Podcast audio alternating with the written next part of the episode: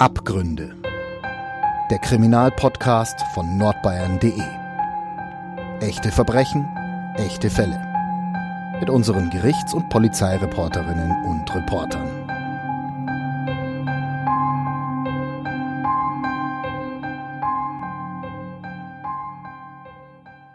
Herzlich willkommen zu Abgründe, dem True Crime Podcast von nordbayern.de.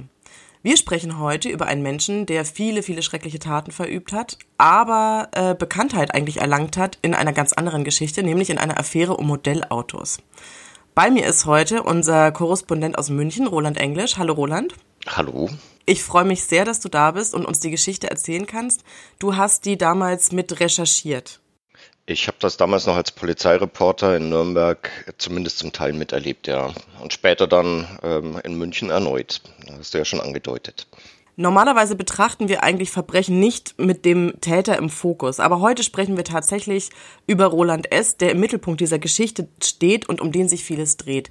Wer ist überhaupt dieser Mann, über den wir heute sprechen, Roland?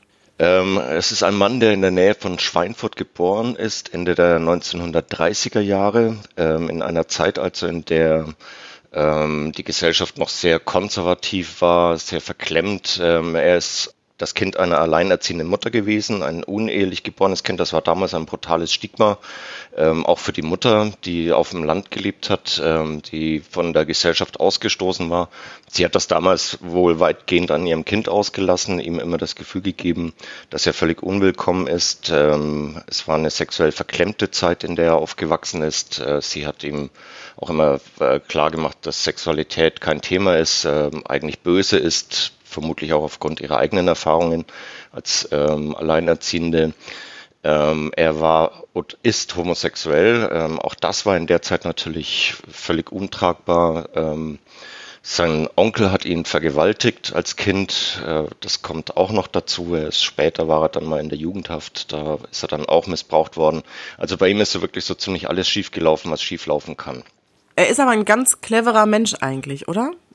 Er ist hochintelligent. Das hat man lange Zeit gar nicht erkannt. Ähm, der wurde immer als eher unterdurchschnittlich intelligent eingestuft. Ähm, er ist später vom Psychologen mal begutachtet worden. Die sagen, er hat einen IQ von 145 plus. Ähm, spielt also damit in einer ganz eigenen Liga. Ähm, dass das nicht erkannt worden ist, sagen die Psychologen wundert sie eigentlich nicht, weil Leute mit einem derartigen IQ ähm, sehr sensibel, sehr empfindsam sind und ähm, auch sehr schnell zumachen. Also die muss, da muss man schon wissen, wie man sie anspricht. Ähm, das ist dann später auch gelungen, aber am Anfang eben nicht. 1986, da gerät er auch hier in Franken in den Fokus von Ermittlern. Was ist damals passiert?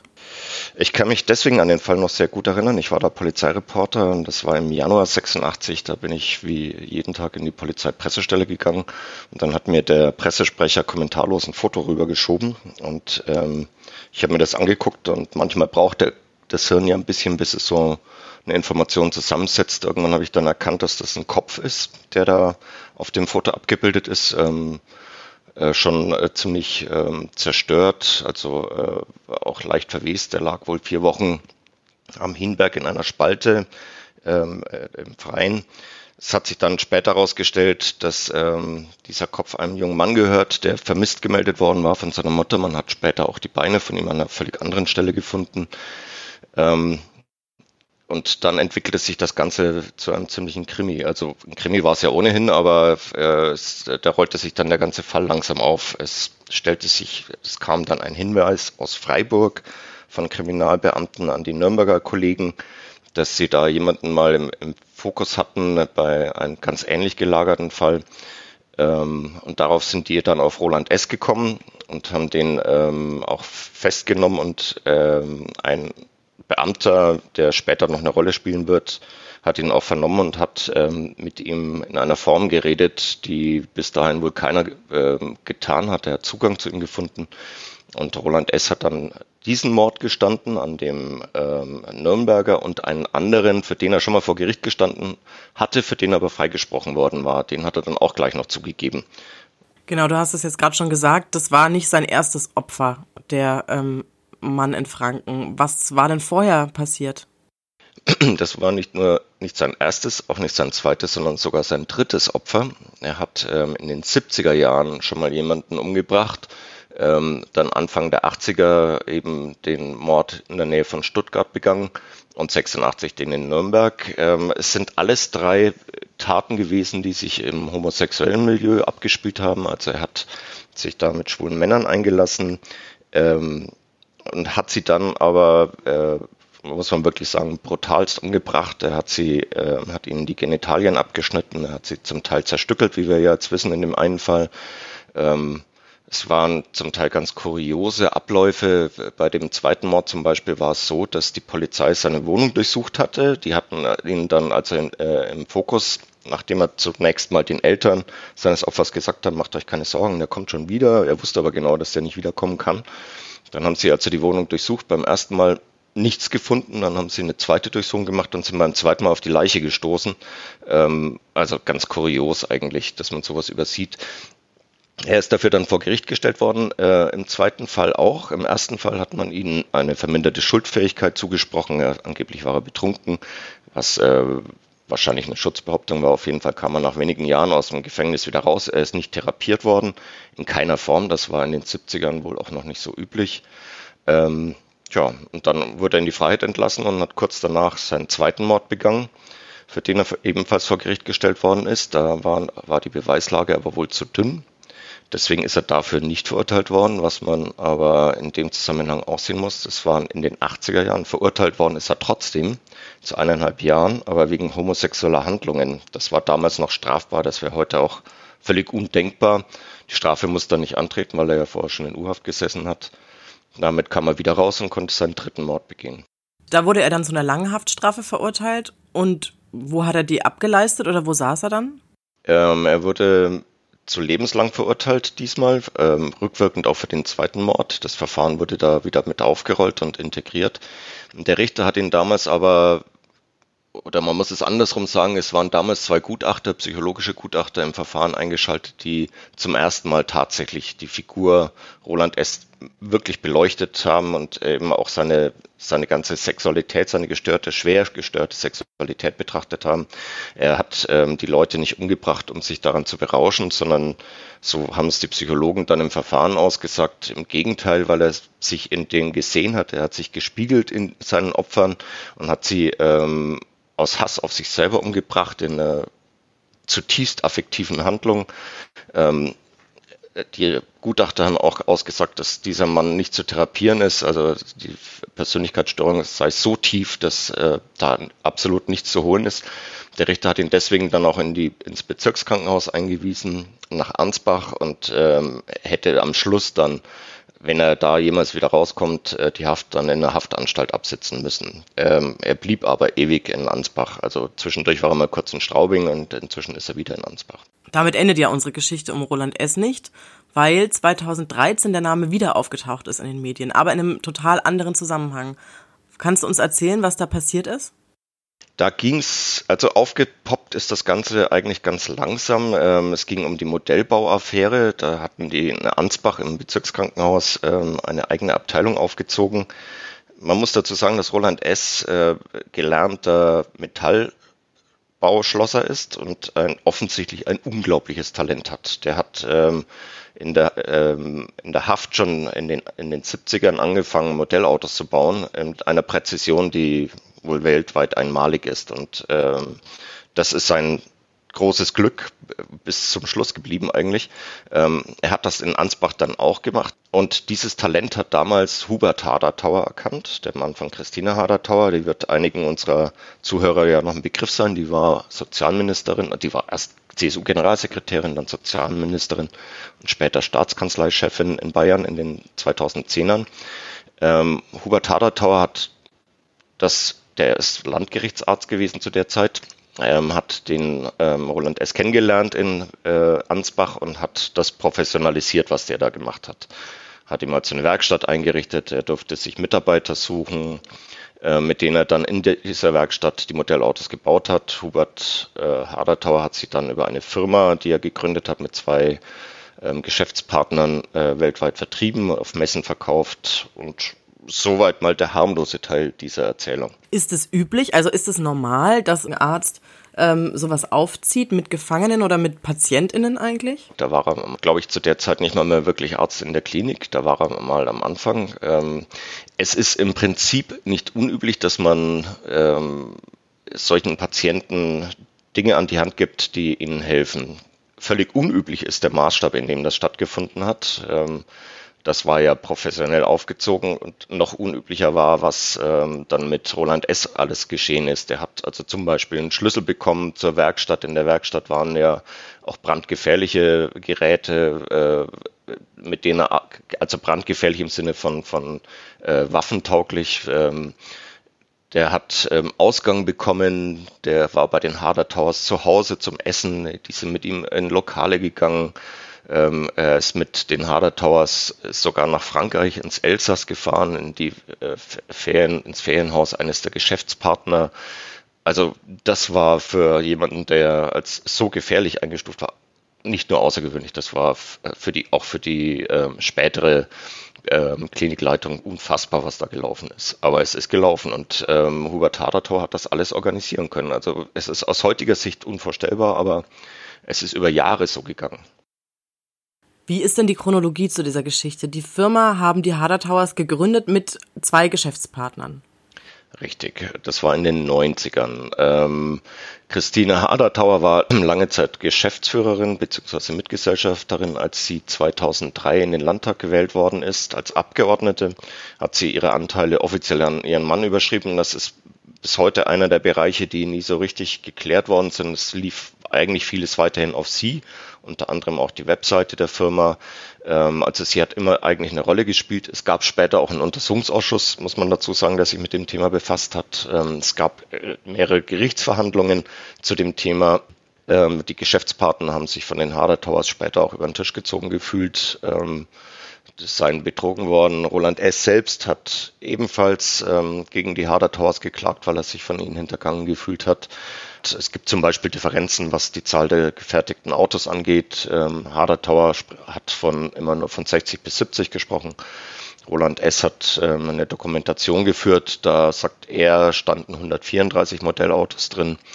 Ähm, diese Dokumentation ist ihm später abgenommen worden, die ist verschollen bis heute, also ist nie wieder aufgetaucht. Ähm, kann man auch nur vermuten, warum die weggenommen worden ist, aber ähm, eine Begründung hat es nie gegeben. Ähm, also es waren alles eigentlich sehr unschöne Vorgänge. Übrigens äh, hatte ich vorhin noch vergessen, die sind mit ihm auch auf Messen gefahren. Der war zum Beispiel auch auf der Spielwarenmesse am Stand de, dieser Firma ähm, und hat dort seine Modells, Modellautos vertreten und auch verkauft. Also völlig kurios. Wie muss ich mir denn so ein Modellauto, was diese Firma hergestellt hat, vorstellen? Also was was ist das überhaupt? Das sind, also Modell 1 zu 8 ist relativ groß, im Maßstab 1 zu 8. Ähm, er hat, also du musst dir vorstellen, so ein Oldtimer mit Ledersitzen, mit, äh, mit Motor, selbst im Motor, die ganze Mechanik hat er, ähm, hat er nachgebaut. Die Ledersitze sind perfekt mit Leder bezogen, Stoffverdecke waren auf, auf den Millimeter genau gearbeitet. Also äh, eine Präzisionsarbeit. Diese Autos wären praktisch fahrfähig gewesen. So genau hat er die gemacht. Und aber eben alles von Hand, jedes einzelne Teil von Hand angefertigt, äh, winzige Teile, Bauteile, die Millimeter groß sind. Ähm, also wenn man sich das im Internet anschaut, das ist wirklich faszinierend, äh, wie diese Autos aussehen. Da war er einfach unglaublich gut in diesem Ding. Ähm, das war auch für ihn sein Lebensinhalt. Das hat er dann später auch in Interviews äh, bei uns in der Zeitung und ähm, auch im Untersuchungsausschuss ausgesagt, ihm war eigentlich völlig egal, was mit ihm passiert. Ihm war nur wichtig, dass er diese Arbeit verrichten kann. Und die war sein ganzer Lebensinhalt. Dafür hat er gebrannt und ähm, das hat er auch über viele Jahre gemacht. Und eben mit dieser Detailversessenheit, die sonst eigentlich niemand entwickelt. Es waren richtige Sammlerstücke. Also ich muss mir das als so ein Sammlerstück vorstellen, quasi. Du musst dir vorstellen, dass die Leute bereit waren. Es gab einen Sammler aus den USA zum Beispiel, der hat ähm, diese Modellautos ähm, auf der Spielwarenmesse in Nürnberg gesehen in den 90ern und hat, war sofort bereit, ähm, 20 Stück zu kaufen. Die hat er mitgenommen. In den USA ist dann eins dieser Autos versteigert worden äh, für 130.000 Dollar. Normale Preise, sagt man, die so erzielt worden sind, äh, auf heute umgerechnet etwa 20.000 Euro pro Stück. Ähm, das hat dann später ja auch eine Rolle gespielt, weil es um die Zahl ging, wie viel äh, Geld die Firma eigentlich eingenommen hat. Also äh, Roland S. hat für seine Arbeit so 150 bis 200 Mark im Monat bekommen. Später, als das Ganze dann nach Straubing in die, ins Hochsicherheitsgefängnis ging, haben sie ihm 300 Euro bezahlt, aber mehr nicht. Und die ähm, Kliniken selbst, beziehungsweise die Haftanstalt, haben auch nur ein paar tausend Mark bekommen im Monat ähm, anteilig. Ja, das, da ist dann auch die Compliance-Abteilung irgendwann in Straubing darauf aufmerksam geworden, als die Rechnungsprüfer sind da eingeschritten und haben gesagt, so läuft's nicht. Also und das war im Prinzip dann auch das Aus für dieses Geschäftsmodell der, der Harder Towers. Da liegt nämlich schon einer der großen Punkte auf der Hand. Die Harder Towers, die haben, sagt man, damit relativ gutes Geld verdient. Sie selber sagen aber was anderes. Es ist bis heute nicht so wirklich geklärt. Also ähm, wenn man das hochrechnet, nehmen wir mal 100 äh, Modelle bei A 20.000 Euro, dann sind wir in, einer, in, einem Bereich, der natürlich gigantisch ist. Und äh, die Geschäftspartner haben von dem Geld nie was gesehen. Die Harder Towers haben immer gesagt, das hat sich die Waage gehalten, also Ausgaben und Einnahmen seien ähm, pari gewesen. Es hat vor Gericht ähm, dann nur begrenzt eine Rolle gespielt. Also es gab mehrere Verfahren, auch wegen Steuerhinterziehung gegen die äh, Harder Towers, ähm, das ist dann bei der Christine Harder Tower eingestellt worden gegen eine Geldauflage. Beim Hubert Harder Tower ist, äh, kam ein winziger Betrag raus, den er dann zahlen musste. Ähm, Steuerfahnder haben vor Gericht auch ausgesagt, äh, dass letztlich die Firma am Ende 100.000 Euro Schulden hatte. Also sie konnten nicht feststellen, dass da jetzt Millionen Gewinne geflossen seien. Aber nur weil man es nicht feststellen kann, heißt es jetzt nicht unbedingt, dass es nicht passiert ist, ne? Also das, das ist richtig, ja. Aber es ist, zumindest sagen wir es mal so, es ist nie bewiesen worden, dass da wirklich ähm, so viel Geld verdient worden ist, wie viele vermutet haben und was ja letztlich auch ähm, zum Sturz von Christina Hadertauer geführt hat. Sie selber sagen eigentlich, dass diese Firma oder diese Modellbaufirma, dass es eher, dass sie das eher als ähm, soziale Leistung den Gefangenen gegenüber gemacht haben. Diesen Satz, äh, der ist natürlich auch legendär, den hat Christina Adertauer bei einer Kabinettssitzung in Nürnberg, da stand sie schon mit dem Rücken an der Wand, da war sie auch nicht mehr Sozialministerin, sondern Staatskanzleichefin. Äh, da hat sie den Satz geprägt, es sei nicht um Geld gegangen, es sei ein von Idealismus getragenes Engagement finanzieller Art gewesen und das war im Grunde genommen der Todesstoß, weil ihr das niemand abgenommen hat. Das war klar, dass die damit Geld verdienen wollten, dass sie es möglicherweise nicht getan haben, weil die Geschäfte anders gelaufen sind oder sie nicht die richtig, richtigen Kaufleute waren, steht auf einem ganz anderen Blatt. Aber äh, das war natürlich äh, absurd. Also hat auch, hat auch niemand geglaubt. Dafür ist das viel zu professionell aufgezogen gewesen. Sapor hieß die Firma damals. Kannst du noch mal beschreiben, wie Sie quasi über Ihre Firma gestolpert sind? Welche, welche Sachen sind passiert? Welche Ereignisse haben dazu geführt, dass das überhaupt ans Licht kam? Wir müssen ähm, korrekt sagen Sapor Modelltechnik. Es gibt nämlich mehrere Firmen, die Sapor heißen. Ähm, und bevor wir uns da Ärger einhandeln, also Sapor Modelltechnik. Ähm, ja, die sind einfach, äh, die Geschäftspartner haben sich von denen über den Tisch gezogen gefühlt, weil äh, sie natürlich aus den Medien dann erfahren haben, wie viele Modelle da tatsächlich verkauft sind und zu welchem Preis. Das ist intern nie richtig kommuniziert worden. Ein Geschäftspartner hat zum Beispiel auch den ähm, Eigentümerwechsel von Christine auf Hubert Harter Tower nicht mitbekommen. Der hätte ihm zwingend mitgeteilt werden müssen. Es ist wie immer, es, äh, wenn dann äh, zerstreiten sich die Leute, die Geschäftspartner über Geld, war in diesem Fall nicht anders. Ähm, da haben sich viele betrogen gefühlt und dann wurde das Ganze öffentlich, äh, die sind, haben sich an die Medien gewandt. Ähm, ja, und so ähm, ist das dann auch an, an, ähm, publik geworden, welche Rolle da eigentlich Christine Hardetauer gespielt hat in Kombination mit ihrem Mann. Und so kam der Stein dann letztlich auch ins Rollen. Sie sind aber nicht verurteilt worden. Nee, wie gesagt, also bei ihr ist es letztlich, äh, da war sie aber schon, war sie schon zurückgetreten, gegen eine Geldauflage eingestellt worden. Da ging es um die Abgabenordnung, da hatte sie irgendwas nicht korrekt angegeben. Ähm, also es letztlich sind die Verfahren ähm, in sich zusammengebrochen. W warum, ob jetzt die Beweislage zu dünn war oder schwer zu sagen, es die, der Fall hat einfach zwei Dimensionen, nämlich einmal diese, diese steuerrechtliche, das ist immer ein ganz schwieriger Fall, da ist die Beweisführung natürlich auch schwierig und die andere Frage ist halt die politische. Und da war es einfach für eine Sozialministerin, deren Mann äh, in den Bezirkskrankenhäusern, für die sie ja auch zuständig ist, solche Sonderstatuten äh, einführt. Das war nicht tragbar. Es kommt dazu, das kam aber dann auch später erst im Untersuchungsausschuss ähm, ans Licht, dass beispielsweise sämtliche Unterlagen zu diesem Fall, die auch im Sozialministerium vorhanden waren, 2008 verschwunden sind. 2008 wurde Christina Hadertauer Sozialministerin. 2013, als sie dann in die Staatskanzlei gewechselt ist, tauchten die plötzlich wieder auf. Also das sind auch so Merkwürdigkeiten. Ähm, die Beamten, also ich kann mich noch erinnern, einer der Spitzenbeamten trat damals im Untersuchungsausschuss auf und hat das geschildert und dazu gesagt, er hofft inständig, dass das in anderen Ministerien genauso schlampig läuft wie in seinem, damit äh, der Schatten nicht so sehr auf ihr Haus fällt. Also er konnte aber auch nicht erklären, warum die Aktenführung da so merkwürdig war. Aber das sind halt alles Dinge, die da reinspielen und die letztlich ähm, auch dafür gesorgt haben, dass politisch Christine Hadertor nicht mehr tragbar war. Und ähm, der Schlusspunkt war eben, wie sie das Engagement da oder dieses Geschäftsmodell als sozialen Akt verbrämt hat. Da war auch bei Horst Seehofer das Fass einfach bis zum Überlaufen voll. Der, äh, da blieb ja nichts mehr anderes übrig, als zurückzutreten. Und es war dann auch das Ende ihrer gesamtpolitischen Karriere, oder? Komplett. Sie war dann, äh, hat noch überlegt, ob sie nochmal als Landtagsabgeordnete antritt, ähm, ich glaube, man hat ihr dann nahegelegt oder zu verstehen gegeben, dass das keine gute Idee ist. Sie hat sich dann komplett aus der Politik zurückgezogen. Heute arbeitet sie als Rechtsanwältin, hat eine ähm, eigene Kanzlei gegründet. Ihr Mann, muss man dazu sagen, gegen den lief, der war auch sein Posten als Landgerichtsarzt äh, später los. Da lief auch ein Disziplinarverfahren gegen ihn, weil er wohl ähm, bei Drogenscreenings, so war der Verdacht, falsch abgerechnet hat. Das ist nie geklärt worden. Das Verfahren ist mittlerweile auch eingestellt worden, weil er vor drei Jahren gestorben ist, vor zwei Jahren ähm, an einer Krebserkrankung.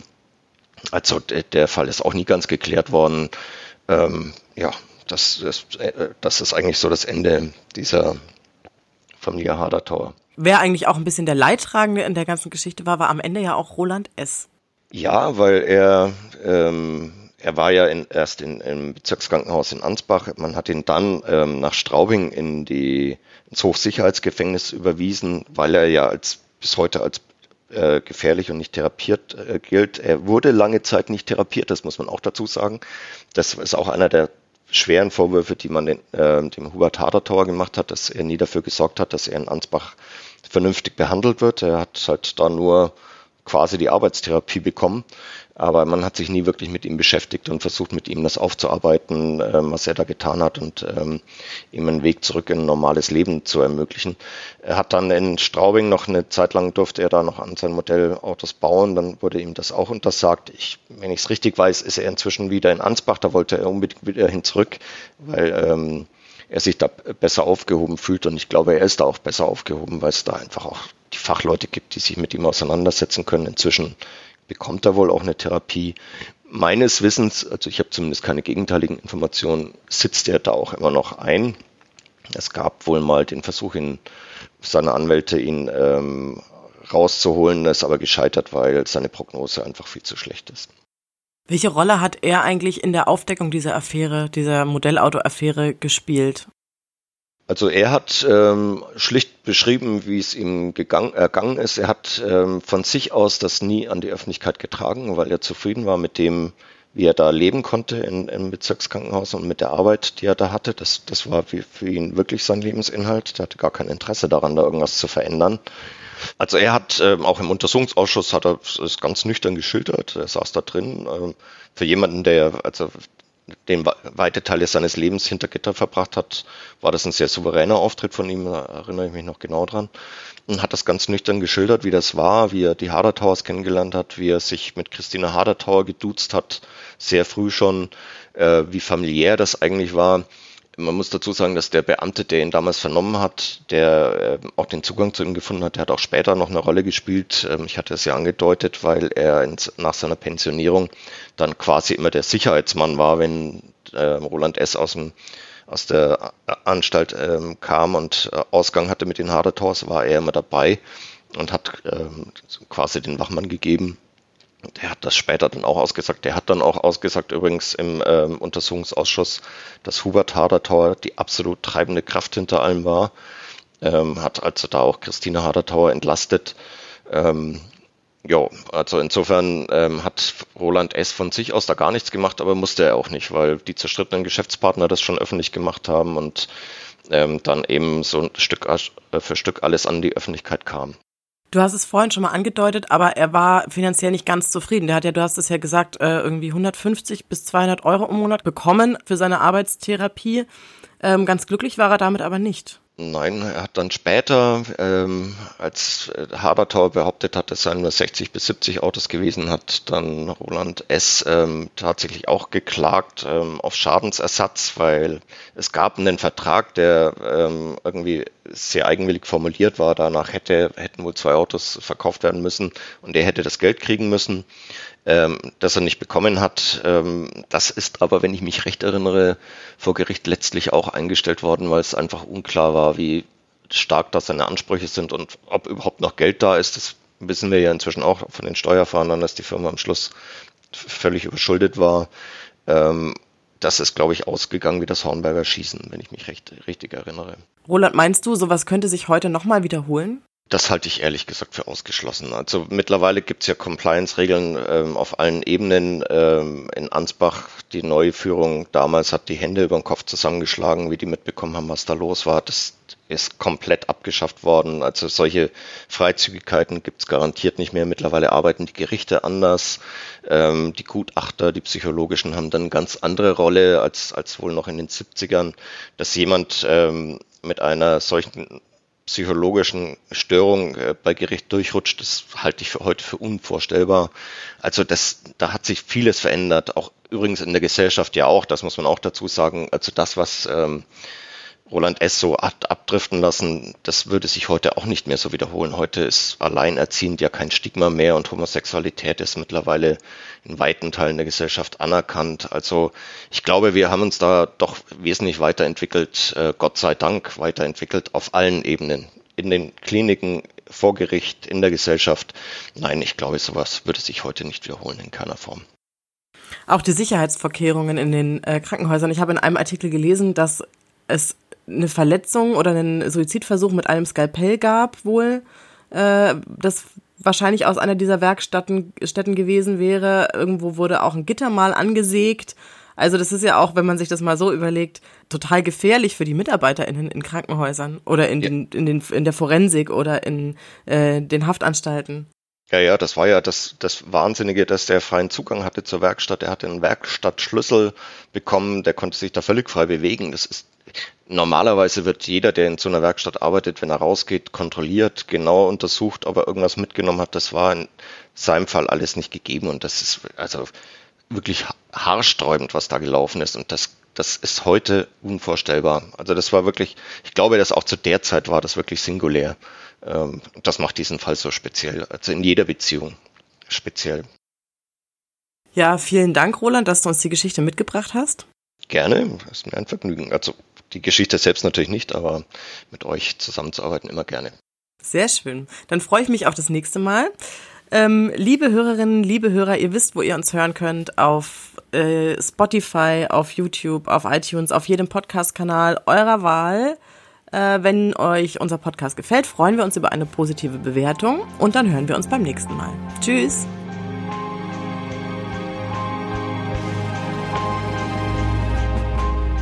Mehr bei uns im Netz auf nordbayern.de